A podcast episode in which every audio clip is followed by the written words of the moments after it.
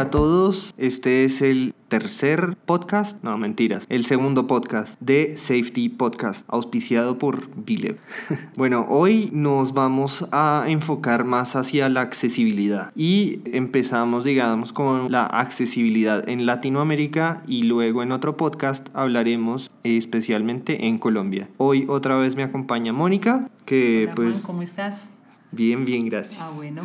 Bueno, Mónica, eh, te quería comentar, ¿sabías que en Latinoamérica existen 50 mil, 50 millones de personas con discapacidad? Aunque la terminología de discapacidad no me gusta para nada, pero es la forma en como la gente del común eh, Sí, entiende. así es como todo el mundo lo conoce, ¿no? Usted tiene una discapacidad como si no pudiera hacer nada más. Correcto. Pero la terminología, eh, la gente mm, en muchos casos no la conoce. Yo hasta hace muy poco me enteré que es movilidad reducida.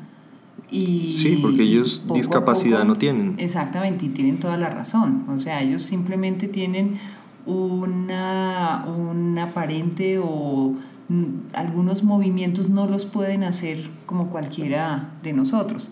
Entonces, pues es muy válida la expresión de movilidad reducida. Estuve investigando un poco más sobre cuáles son las, los países que le apuestan a la accesibilidad. Uno de ellos, el cual me siento orgulloso porque viví ahí un buen tiempo, es Argentina. Ellos quieren es hacer todas las esquinas accesibles. Eso quiere decir que hay rampas para que las personas con movilidad reducida, especialmente las personas con en silla de ruedas, puedan subir y estar a salvo en, en las calles. Es que Argentina y especialmente tengo entendido Buenos Aires son los que han liderado este, esta bandera de la accesibilidad. Tengo entendido también que, que Buenos Aires tienen programas de hace muchísimos años que lideran en, en el, son precursores de, de los niños con polio como Claro. fundaciones que están dedicados única y exclusivamente a eso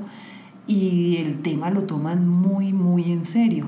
En Buenos Aires tú vas en un bus y, y tienes la forma con rampas, eh, las personas con movilidad reducida les abren paso. Aquí tú los ves por la calle Ah. y una pobre eh, eh, señora llevando una silla de ruedas finalmente tiene que irse por la calle porque los andenes están rotos, porque no tienen cómo circular.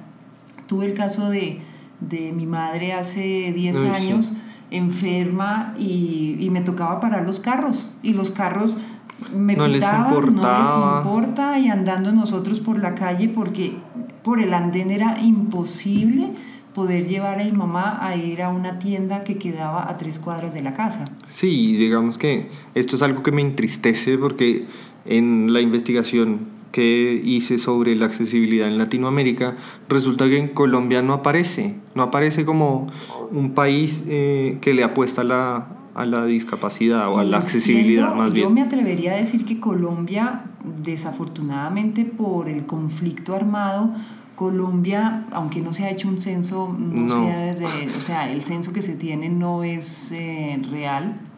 Eh, me atrevería a decir que Colombia es uno de los países con mayor discapacidad en Latinoamérica, por lo mismo de, del conflicto, Conflicto armado. armado, claro. Entonces tienes toda la razón, lo, lo lidera Buenos Aires con Argentina. Buenos Aires, luego le sigue Chile, luego le sigue lo que es Montevideo. Algo que me pareció súper interesante de esta investigación o de este artículo que encontramos es que hay una clase de taxis accesibles, ¿no?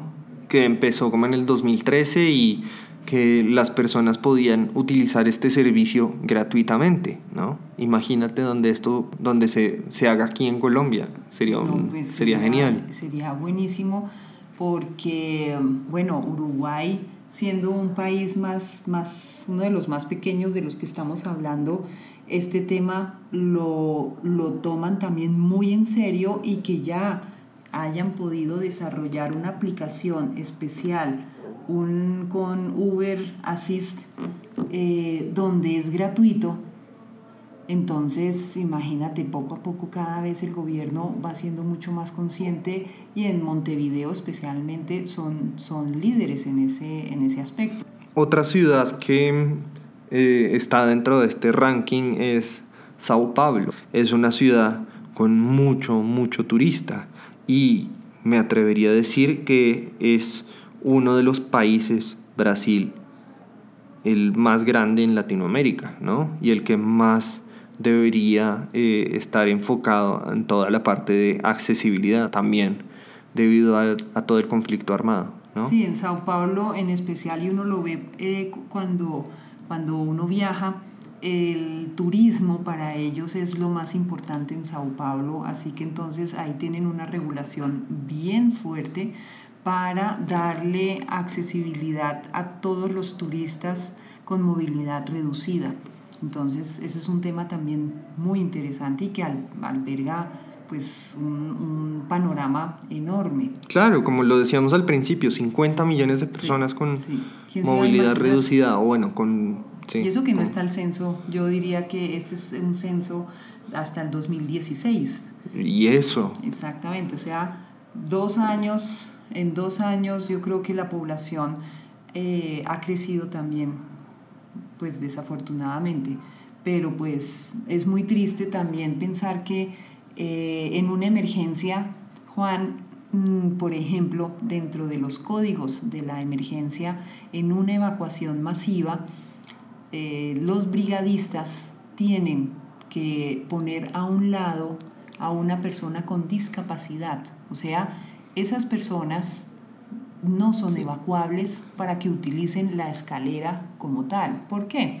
Porque eh, bajar a una persona en silla de ruedas o con movilidad reducida necesitas dos o tres personas para que le ayuden o ellos van a trancar el tráfico de las personas que están bajando por las escaleras, entonces se va a generar caos, caídas y es por eso que dentro del protocolo de una evacuación masiva, estas personas con movilidad reducida tienen que hacerse a un lado y esperar a que lleguen los bomberos, a que se les dé asistencia para que sean el cuerpo de bomberos que los pueda rescatar.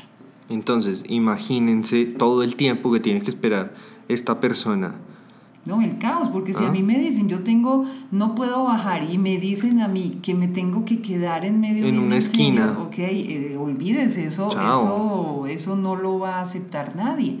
Entonces, ahí es donde realmente el esfuerzo que hay que hacer es adaptar las edificaciones para que tengan las escaleras más anchas, para que puedan tener rampas, para que tengan, si las escaleras no, no funcionan, entonces hay que tener otras alternativas de evacuación.